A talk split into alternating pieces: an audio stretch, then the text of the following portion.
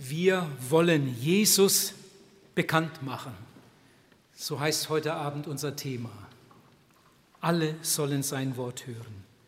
Wir wollen Jesus bekannt machen mit allen Mitteln, mit allen Kräften, an allen Orten.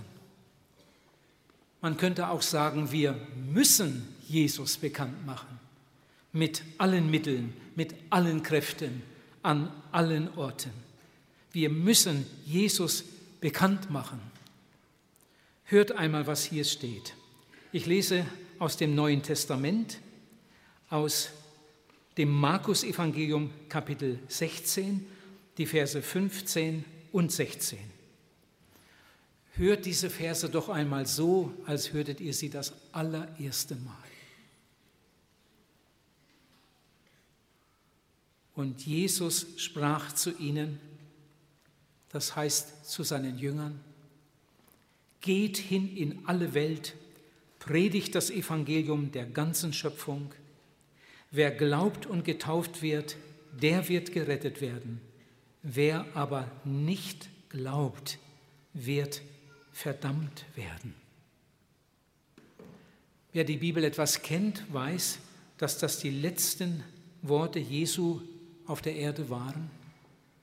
Das war seine Abschiedsrede. Geht hin, predigt das Evangelium der ganzen Schöpfung.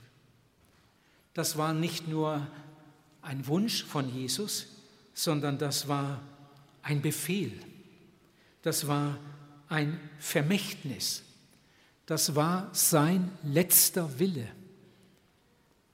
Die letzten Worte eines Menschen, die nehmen wir besonders ernst. Sie sind besonders wichtig. Wir sprechen vom letzten Willen. Das war der letzte Wille Jesu.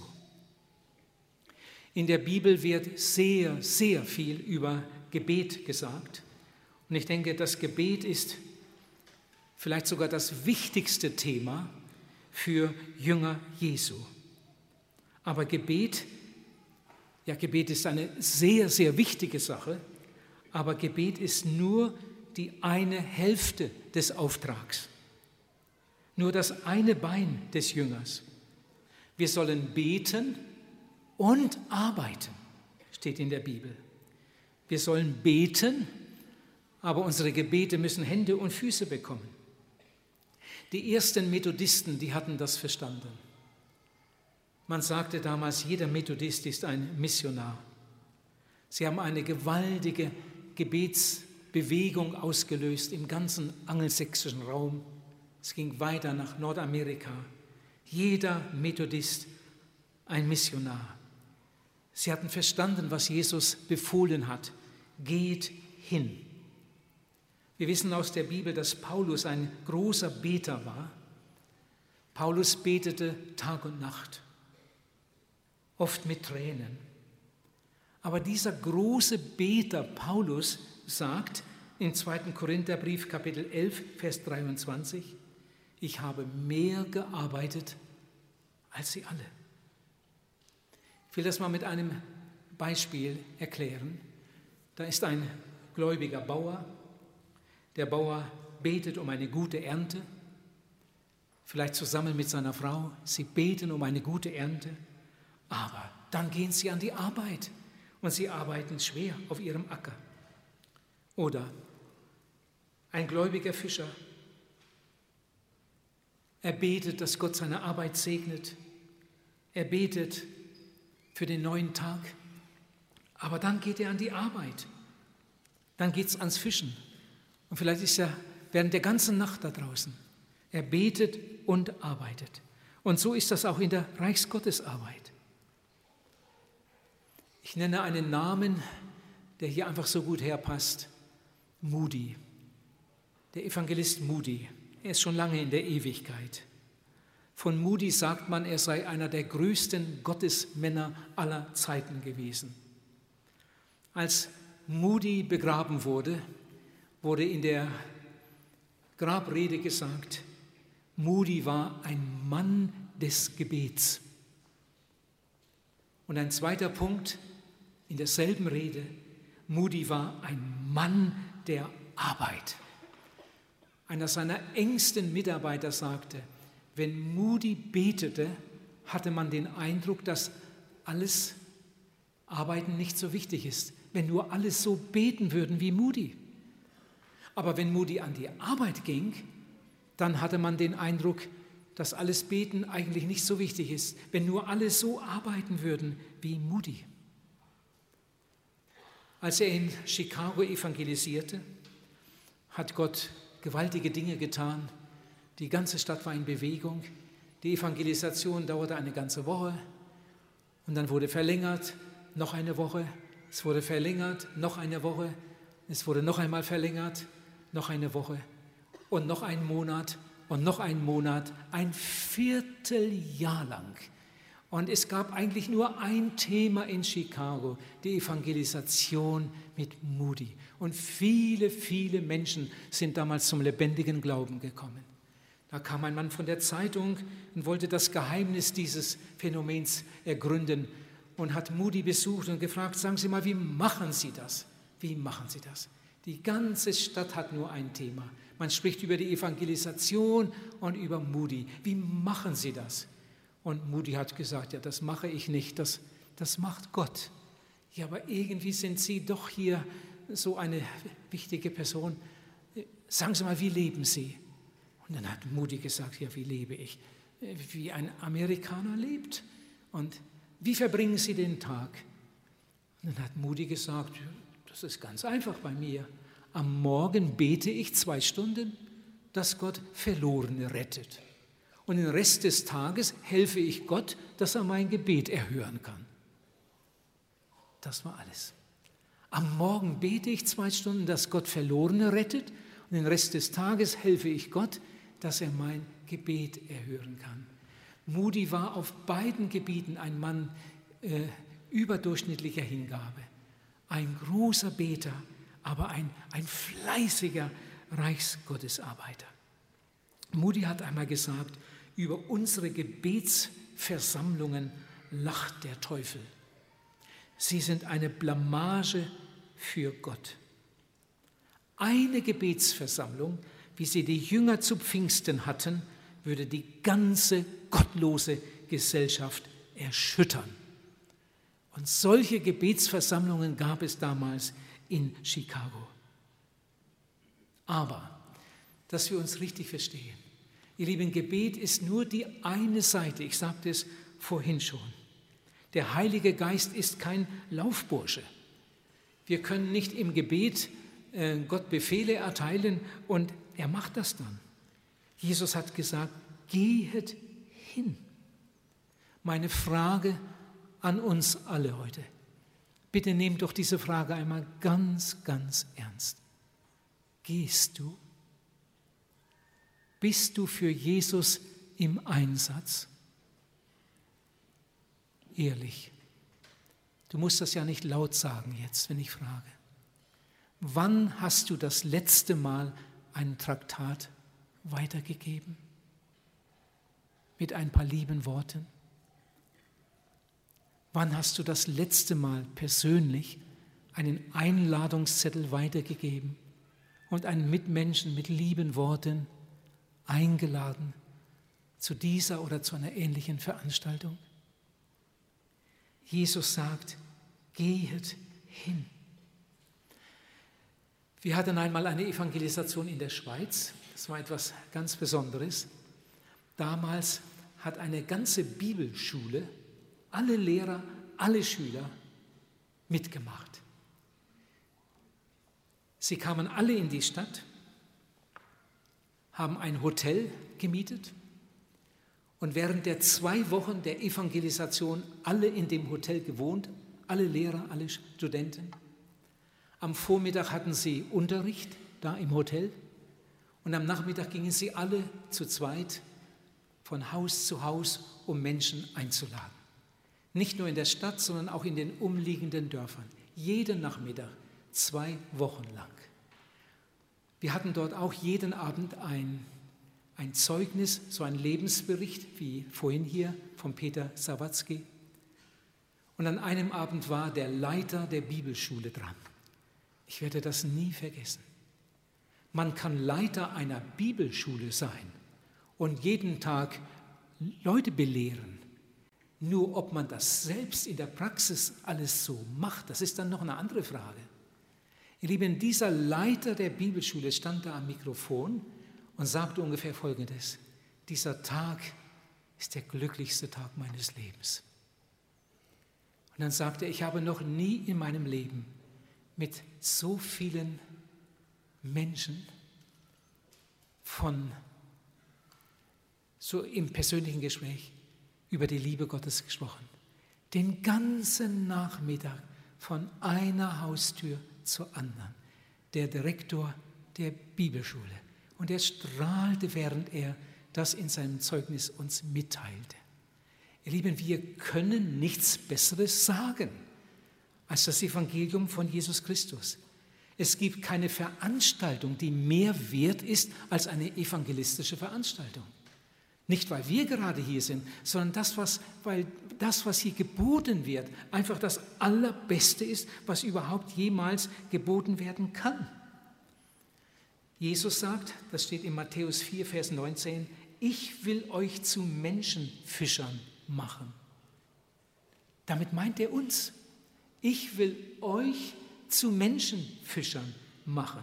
Fischen kann man nicht in der Badewanne. Das geht nicht. Fischen kann man nicht zu Hause, sondern fischen muss man da, wo die Fische sind. Jesus sagt, geht hin. Das ist ein Marschbefehl für jeden Jünger Jesu.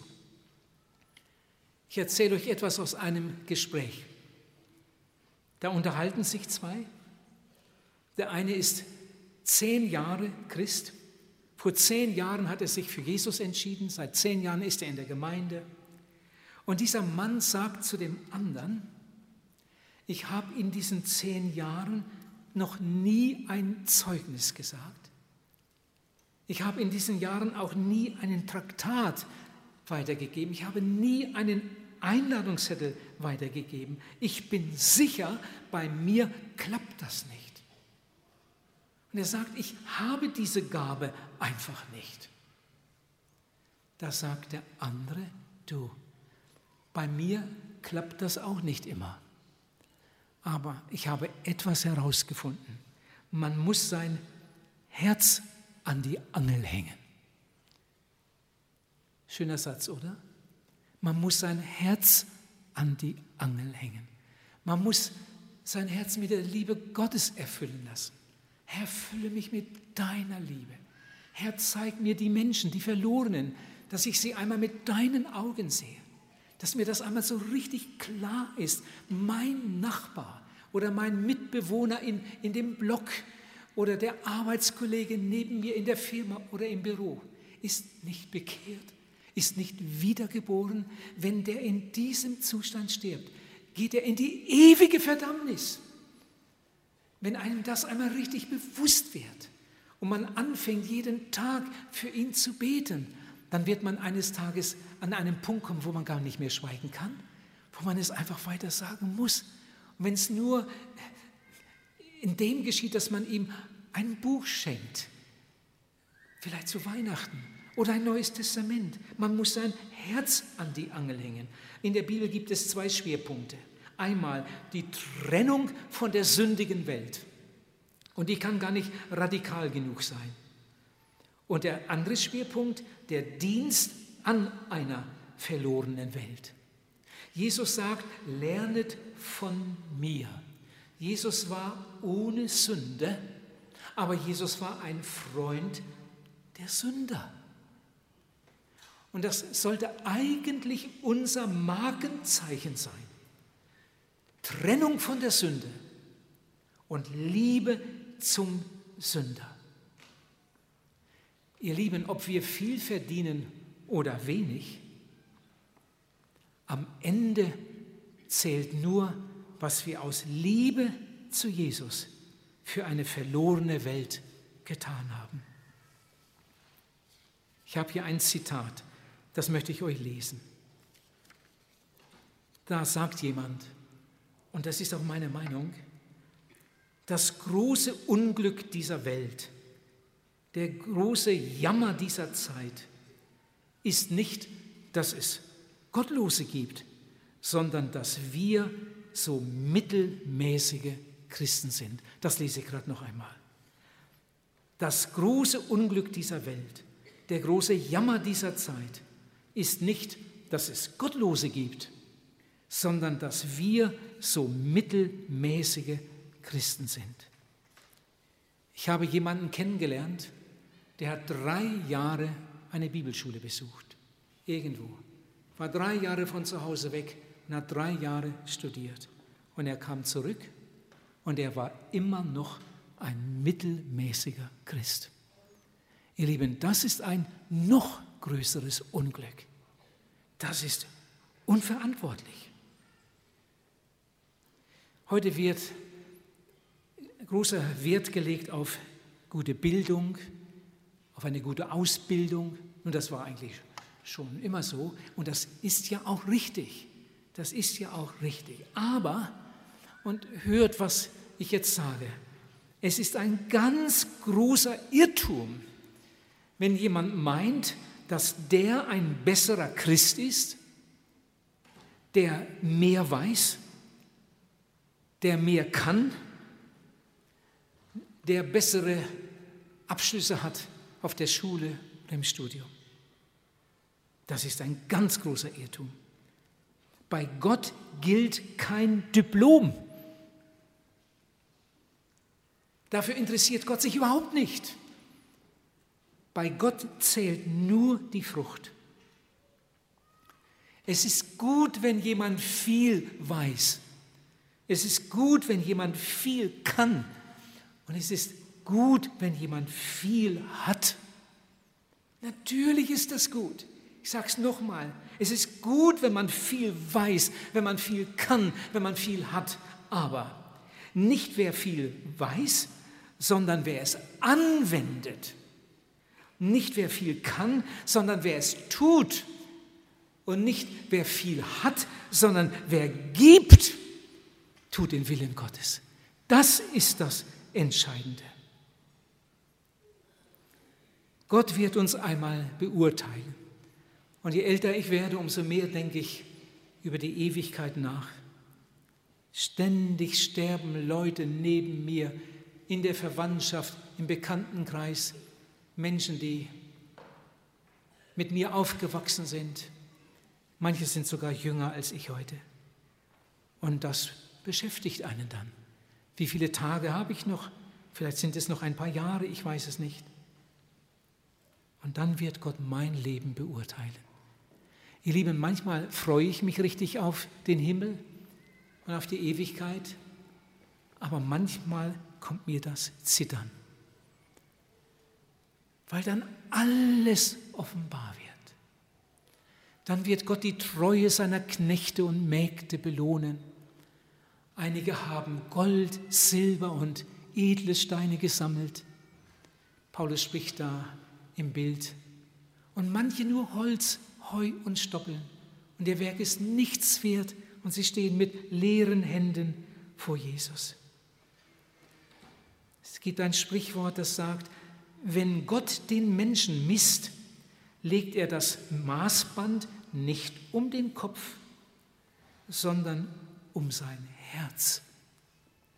Und das sollten wir bedenken. In einem Lied singen wir, das wird ein Staunen geben. Da geht es um die Ewigkeit. Das wird ein Staunen geben, ein Köpfe verdrehen. Vorhin habe ich schon Paulus erwähnt. Ich lese einmal ein paar Verse aus dem Leben des Paulus. Er war einer der ganz, ganz Großen im Reich Gottes ein Mann Gottes, wie es nur wenige gegeben hat. Vielleicht ist er sogar eine Ausnahme. Hört einmal, was dieser Mann um Jesu Willen durchgemacht hat. Bis auf diese Stunde leiden wir Hunger und Durst. Der hätte Professor in Jerusalem sein können, hätte einen wunderbaren Posten begleiten können. Aber er hat sich für einen anderen Weg entschieden. Er wurde Missionar Bis auf diese Stunde leiden wir Hunger und Durst und sind dürftig gekleidet, werden geschlagen und haben keine feste Bleibe. Wir mühen uns ab mit unserer Hände Arbeit. Man schmäht uns, aber wir segnen. Man verfolgt uns, aber wir dulden es. Man beschimpft uns, aber wir reden freundlich. Wir sind wie der Abschaum der Menschheit geworden, jedermanns Kehricht bis jetzt. Ich habe so bei mir gedacht, als ich das noch einmal so richtig mit Nachdenken las, Paulus, ich habe gedacht, das war der ärmste Mann im Neuen Testament. Von keinem anderen Menschen im Neuen Testament werden so schlimme Sachen berichtet. Ein Mann Gottes. Was hat der gelitten um Jesu willen? Und dann habe ich eine andere Bibelstelle von ihm gefunden. Die steht im 2. Timotheusbrief Kapitel 4 von Vers 7 an. Da steht, ich habe einen guten Kampf gekämpft. Ich habe den Lauf vollendet.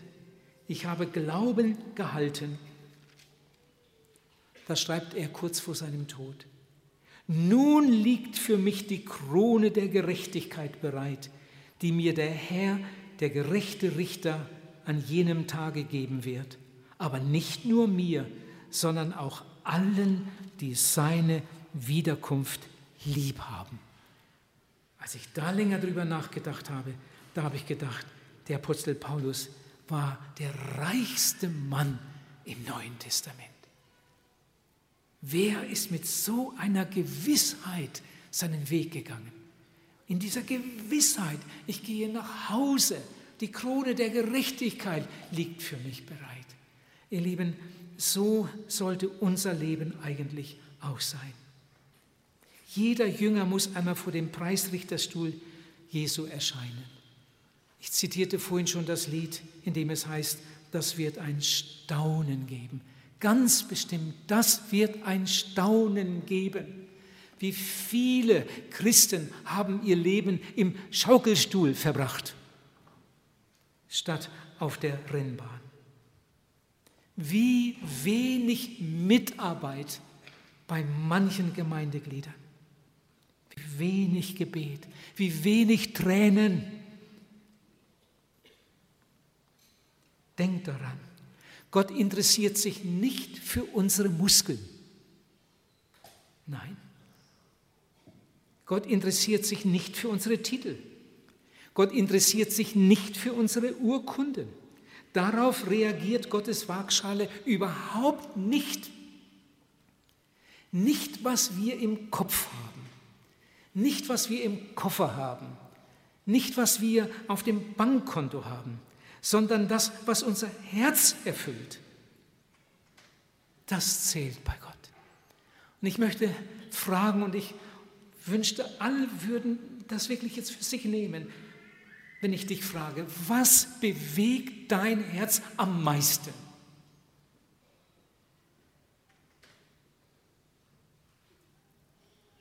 Wenn du nachts vielleicht länger wach liegst, nicht einschlafen kannst, an was denkst du? Wenn du morgens den Tag beginnst, an was denkst du? Wenn du mit dem Auto zur Arbeit fährst, an was denkst du? Was bewegt dein Herz am meisten? Jetzt zum Thema zurück. Wir wollen Jesus bekannt machen. Ich hatte eine Evangelisation irgendwo, nicht schon etwas zurück. Die Geschichte beschreibe ich auch in, in meiner Biografie, die da liegt. Da kam ein Mann in die Seelsorge, 36 Jahre alt. Jetzt hört mal mal seine Geschichte. Ich erzähle sie so gut, ich sie noch in Erinnerung habe. Der Mann war mit sechs Jahren zur Schule gekommen. So ist das in, in der Gegend üblich. Mit sechs Jahren kam er zur Schule. Dann hat er 13 Jahre die Schule besucht und er war ein sehr guter Schüler. Ich habe ihm das abgenommen. Dann hat er angefangen zu studieren. Seine Eltern waren wohlhabend. Er hat dann studiert im Ganzen hat er 17 Jahre studiert, hatte viele Abschlüsse, hatte einige Doktortitel, sprach eine ganze Reihe Sprachen. Und nun saß dieser Doktor 36 Jahre alt, vor mir an einem Nachmittag in einem Seelsorgegespräch und weinte bitterlich. Er konnte einige Sprachen.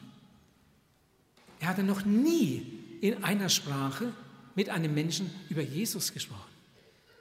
Er hatte noch nie jemanden eingeladen zu einer, einem Gottesdienst. Er hatte überhaupt gar nichts getan. Seine Lippen, die waren nicht für Jesus da. Er war so gelehrt, aber mit zwei E. Er war ganz leer, ganz leer. Und er saß da und weinte. Wenn so ein Mensch in die Ewigkeit geht, inzwischen waren seine Eltern schon einige Jahre verstorben. Er war Einzelkind. Er hatte das alles geerbt. Was hatte dieser Mann für Möglichkeiten in seinem Leben? Er hat nur für sich selbst gelebt und alles für sich selbst verbraucht. Ihr Lieben, wir haben so viele gut ausgebildete Leute. Ich lese mal ein Zitat aus einem guten Buch. Das hat mich damals so bewegt. Da habe ich mir das rausgeschrieben. Da heißt es, also hier geht es besonders um, um Prediger, aber das ist auch für andere gut, das mal zu hören. Da steht, wir schließen uns in unser Studierzimmer ein. Wir werden Gelehrte, wir werden Bücherwürmer, wir werden Bibelwürmer, Predigtmacher, wir werden bekannt durch Schriften, Gedanken und Predigten.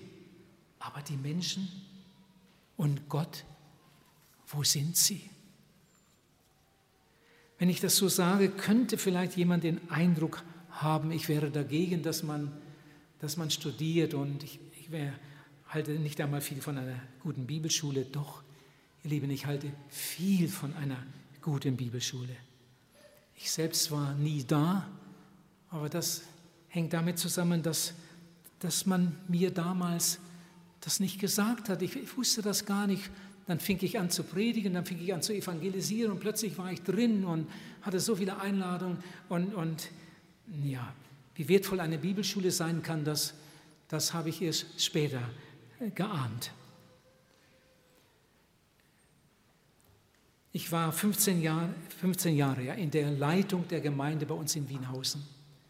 Wie viele junge Leute habe ich ermutigt, eine Bibelschule zu besuchen?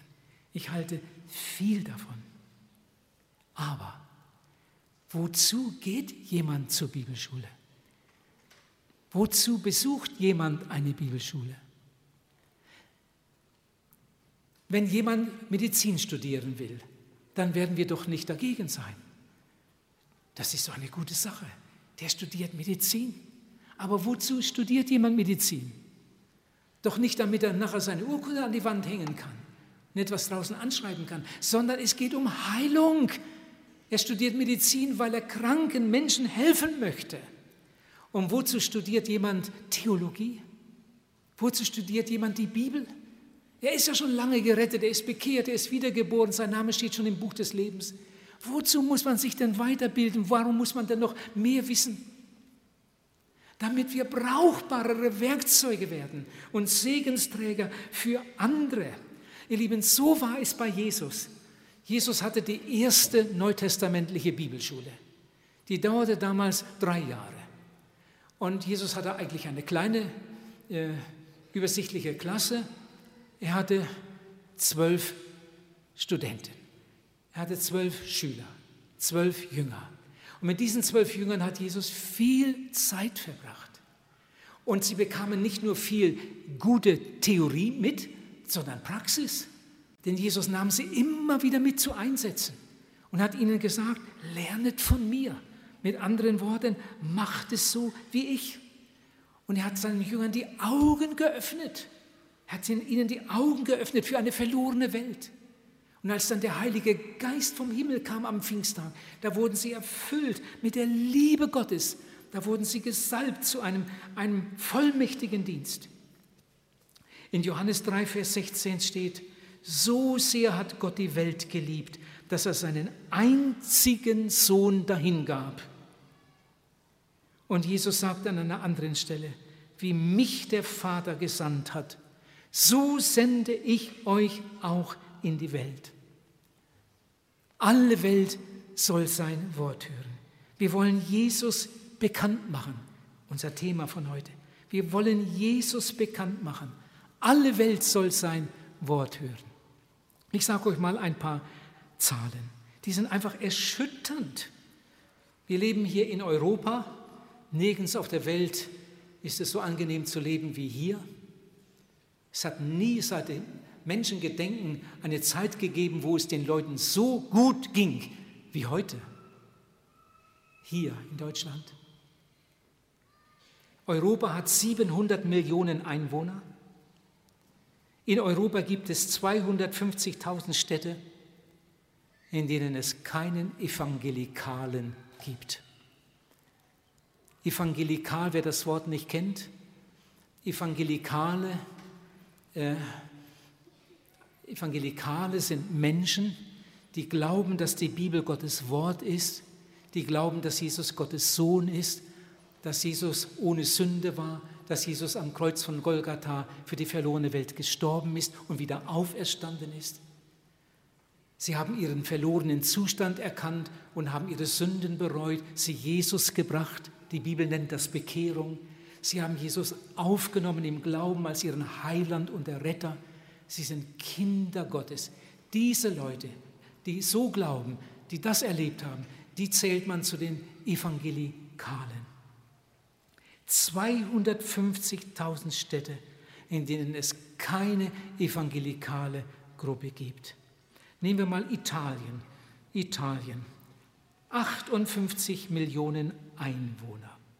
Evangelikale, hört mal, 0,6 Prozent.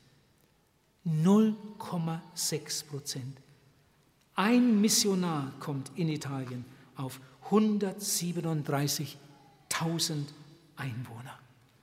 Es gibt 31.000 unerreichte Ortschaften. Österreich, unser Nachbarland, kannst du dir das vorstellen, dass in Österreich nicht einmal einer von 1000 bekehrt und wiedergeboren ist? Nicht einmal einer von 1000. Es gibt viele Zeugen Jehovas, und alle möglichen Sekten und Religionen und so weiter. Aber evangelikale, gerettete Menschen, du findest sie fast nicht. Spanien. Wir haben ein Ehepaar nach Spanien ausgesandt für über, vor über 20 Jahren. Sie haben einen ganz wunderbaren Dienst getan. Sie mussten zurückkommen wegen Krankheit nach 20 Jahren. Wir hatten ein zweites Ehepaar ausgesandt. Sie waren dort nicht ganz so lange. Sie mussten jetzt zurückkommen, weil mit den Kindern das schwieriger wurde, Studium und so weiter und so weiter. Oh, ich wünschte, wir hätten gleich wieder andere hinschicken können, aber es äh, war nicht möglich. Spanien, 38 Millionen Einwohner, Evangelikale 0,34 Prozent. Ein Missionar auf 63.000 Einwohner. Frankreich, also jetzt müsst ihr mal ganz gut hinhören. Frankreich, 54,5 Millionen Einwohner. Evangelikale, 0,6 Prozent. Ein Missionar auf 60.000 Einwohner. Nur eine von zwölf Familien besitzt eine Bibel. Unser Nachbarland. Nur eine von zwölf Familien besitzt überhaupt eine Bibel. Jesus sagt, geht hin, geht hin. Oh, was ist das wert, wenn ich von einem Ehepaar höre, die haben ihre Bibel vollgepackt, den ganzen Kofferraum vollgepackt mit Bibeln, französischen Bibeln oder Neuen Testamenten. Und sie fahren nach Frankreich, irgendeine Stadt haben sie sich vorgenommen und wollen Bibel verteilen. Das, das ist etwas Wunderbares. Wir leben im vereinten Europa wir haben heute in Europa eine ähnliche Freizügigkeit wie damals, als Paulus lebte im römischen Reich. Ähm, Paulus musste kein Visum haben, wenn er in ein anderes Land reisen musste. Der musste nicht einmal einen gültigen Pass vorzeigen, wenn er über die Grenze ging. Das war einfach alles das römische Reich. War volle Freizügigkeit, Reisefreiheit. Ihr Lieben, das haben wir heute in Europa. Nicht alles in Europa ist gut, aber das ist ein, eine ganz große Gnade. Du kannst dein Auto vollpacken mit christlicher Literatur in verschiedenen Sprachen und dann kannst du losfahren nach Holland. Du wirst nicht einmal kontrolliert. Du kannst weiterfahren nach Belgien, kannst weiterfahren nach Luxemburg, du kannst weiterfahren, wenn du willst, nach Frankreich. Du kannst noch weiterfahren nach Portugal, du kannst noch weiterfahren nach Spanien. Und dann fährst du noch mal ein kleines Stück durch Frankreich und dann fährst du nach Italien. Und dann runter Südtirol, dann nach Österreich. Nach einem halben Jahr kommst du wieder nach Hause. Und hast in diesen, dieser Zeit Hunderttausende Traktate verteilt mit Menschen über die Liebe Gottes gesprochen. Ihr Lieben, ich erwarte ja gar nicht, dass jemand so etwas macht. Aber das wäre möglich, stellt euch das einmal vor was wir für Möglichkeiten haben in Europa. Aber wie wenige nützen sie. Was bin ich froh, dass es OM gibt, das Missionswerk OM. Wie viele junge Leute habe ich bearbeitet in der Vergangenheit. Mach deinen Urlaub bei OM. Entweder eine Bibelfreizeit, eine Familienfreizeit, Jugendfreizeit, Teenagerfreizeit, kannst mithelfen oder geh zu OM und verbring deinen Urlaub bei OM und dann auf, auf in ein Land mit einer Gruppe, um da christliche Literatur zu verteilen. Ein Asiat war in Deutschland. Er kam von einem Erweckungsgebiet und kam nach Deutschland, weil Gemeinden ihn eingeladen hatten. Überall sollte er sein Zeugnis geben. Das kam auch an. Und dann kam der Tag der Abreise. Er hat noch einen Abstecher in die Schweiz gemacht. Und dann waren sie in, der, in Kloten, Zürich-Kloten auf dem Flughafen. Und kurz vor dem, der Verabschiedung fragten die Brüder, was hast du für einen Eindruck von Deutschland der Schweiz? Er war das erste Mal in Europa, kam aus dem fernen Osten. Was hast du für einen Eindruck? Und dann hat dieser Gottesmann gesagt, der größte Fehler der Deutschen und der Schweizer. Mehr Europäer hatte er nicht kennengelernt. Der größte Fehler der Deutschen und der Schweizer ist, dass sie so viel wissen und so wenig tun. Nun, manche tun viel. Gerade die Deutschen sind ja bekannt als die Fleißigen, das fleißigste Volk auf der Welt ist das deutsche Volk. Sie tun viel, manche arbeiten sich fast tot. Manche haben so viel zu tun, dass sie keine Zeit haben, die Bibel zu lesen. Sie haben so viel zu tun, so viel zu studieren und zu machen, dass sie keine Zeit haben, die Bibel zu lesen und zu beten. Es gab einen Missionar, Hebig. Hebig hat auch die Bibelschule besucht.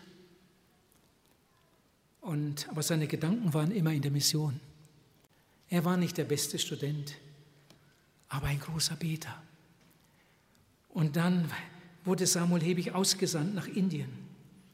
Er war einer der größten Missionare, einer der größten Pioniere in der, in der Weltmission in Indien. Man sagt von ihm, die Stoßkraft seines Wirkens lag in seiner heiligen Einseitigkeit. Sein Leben war Gott geweiht. Jede Stunde, jeder Tag, alles ihm, dem Teufel nichts. Er war der Mann eines Gedankens. Er hatte nur eine Leidenschaft, Seelen für den Meister zu gewinnen. Er hatte das Wort verstanden. Gehet hin. Wer nicht entschieden lebt, kann andere überhaupt nicht zur Entscheidung aufrufen. Aber genau das will Gott. Noch ein Zitat. Es gab einmal eine Zeit, da die Gemeinde noch wegen ihres kämpferischen und kompromisslosen Geistes in Katakomben leben und eine Art Partisanenkrieg führen musste. Das war allerdings noch in den Tagen, als der Glaube keine Konsequenzen fürchtete. Und die Gemeinde der Katakomben war standhafter und majestätischer als die Gemeinde im Theatersaal mit strahlenden Scheinwerfern. Die Gemeinde besteht ja heute größtenteils nur noch aus einem Häufchen harmloser Spaziergänger, währenddem der Herr sie als eine Armee kühner Krieger gedacht hatte. Wenn die Gemeinde es sich bequem macht, in den Lehnstühlen eines religiösen Clubs und ihren heiligen Feldzug vergisst, bleibt sie in der Vereinzelung. Erinnert ihr noch an euch an das Zitat von vorhin? Der größte Jammer dieser Welt ist nicht, dass es Gottlose gibt, sondern dass wir so mittelmäßige Christen sind. Jetzt lese ich euch ein paar Reihen aus dem wunderbaren Buch, das jeder Christ gelesen haben sollte. Glühende Retterliebe. Ich kann es fast auswendig, weil ich es immer wieder lese. Und kein Buch hat neben der Bibel mich mehr beeinflusst wie das Buch Glühende Retterliebe. Indiens großer Missionsveteran Dr. Alexander Duff war nach Schottland zurückgekehrt, wo er bald darauf starb. Als er noch einmal vor die Generalversammlung seiner Gemeinde stand, richtete er seinen Missionsappell an die Menschen, aber niemand reagierte darauf. Mitten in seiner Ansprache brach er ohnmächtig zusammen. Er wurde vom Rednerpult weggetragen. Der Arzt beugte sich über ihn untersuchte sein Herz. Da schlägt er plötzlich die Augen auf. Wo bin ich? ruft er. Wo bin ich denn? Bitte, verhalten Sie sich ganz ruhig, sagt der Arzt. Ihr Herz ist sehr schwach. Aber, ruft der alte Gottesstreiter, ich muss doch meine Ansprache beendigen. Tragt mich zurück, bitte, bringt mich zurück. Ich habe meinen Appell noch nicht zu Ende geführt. Sie müssen ganz still liegen, sagt der Arzt wieder. Sie sind jetzt zu schwach, um zurückzukehren. Doch der betagte Missionar arbeitet sich hoch, bis er auf seinen Füßen steht. Sein fester Entschluss war stärker als seine Schwäche. Und auf der einen Seite gestützt auf den Arzt, auf der anderen Seite von dem Vorsitzenden wurde der alte weißhaarige Kempe zum Podium zurückgeführt. Und als er die Stufen zur Kanzel hinaufstieg, da erhob sich die ganze Versammlung von ihren Sitzen, um ihre Ehrerbietung vor ihm zu bezeugen. Dann fuhr er in seinem Appell fort als die Königin Victoria einen Aufruf erließ, um Kriegsfreiwillige für Indien zu werben, da strömten die jungen Männer zu Hunderten herbei. Aber wenn der König Jesus ruft, rührt sich kein einziger von der Stelle. Dann macht er eine Pause. Wieder setzte er an. Ist es wirklich wahr, so fragte er, dass Schottland keine Söhne mehr für Indien hergeben kann? Wieder hielt er inne. Wenn also aus Schottland keine jungen Männer mehr nach Indien geschickt werden können, sagt er zum Schluss, dann will ich dorthin zurückkehren. Mag ich auch noch so alt und hinfällig sein. Und wenn ich auch nicht mehr predigen kann, so will ich mich wenigstens an den Ufern des Ganges hinlegen und beten und dort sterben, damit die Leute in Indien es wissen sollen, dass es in Schottland wenigstens einen Mann gibt, der sich so sehr um ihr Seelenheil kümmert, dass er bereit ist, sein Leben dafür zu lassen. In einem Augenblick waren junge Männer in der ganzen Versammlung von ihren Sitzen aufgesprungen und riefen, ich will gehen, ich will gehen, ich gehe, ich will gehen. Und als der berühmte Missionar gestorben war, machten sich viele von diesen jungen Männern auf nach Indien, um dort ihr Leben im Missionsdienst einzusetzen, als Antwort auf den Appell, den Gott durch Dr. Duff an sie gerichtet hatte. Ihr Lieben, Errettung kostet nichts. Das wird in diesen Tagen während dieser Evangelisation immer wieder deutlich werden. Errettung ist ein Geschenk. Errettung kostet nichts. Dafür hat Jesus bezahlt. Aber Nachfolge, Jüngerschaft kostet alles. Nachfolge, wirkliche Nachfolge ist kein Spaziergang, sondern ein Kampf, aber ein lohnenswerter Kampf. Gott sucht Menschen, die die Stimme ihres Feldherrn kennen, die seine Befehle verstehen und befolgen, die mit der Waffenrüstung umgehen können, und siegen. Gott will keine Träumer, die den Kopf voll haben und das Herz ist leer, die die Hände in der Hosentasche haben, während die Welt stirbt. Gott sucht Menschen, die sich mit einer glühenden Retterliebe verwenden für seine heiligen Interessen. Heute wird so viel diskutiert, auch, auch in christlichen Kreisen. Was wird da nicht alles beraten und getan? Wir haben so viele Probleme und sitzen stundenlang zusammen. Ihr Lieben, das größte Problem ist die verlorene Welt. Wir sollten immer wieder zusammensitzen, auch zu Hause, in der Familie, uns Gedanken darüber machen und einer den anderen fragen, sag mal, was meinst du? Wie können wir dem das erklären? Wie können wir den gewinnen? Und so weiter. Das größte Problem ist die verlorene Welt.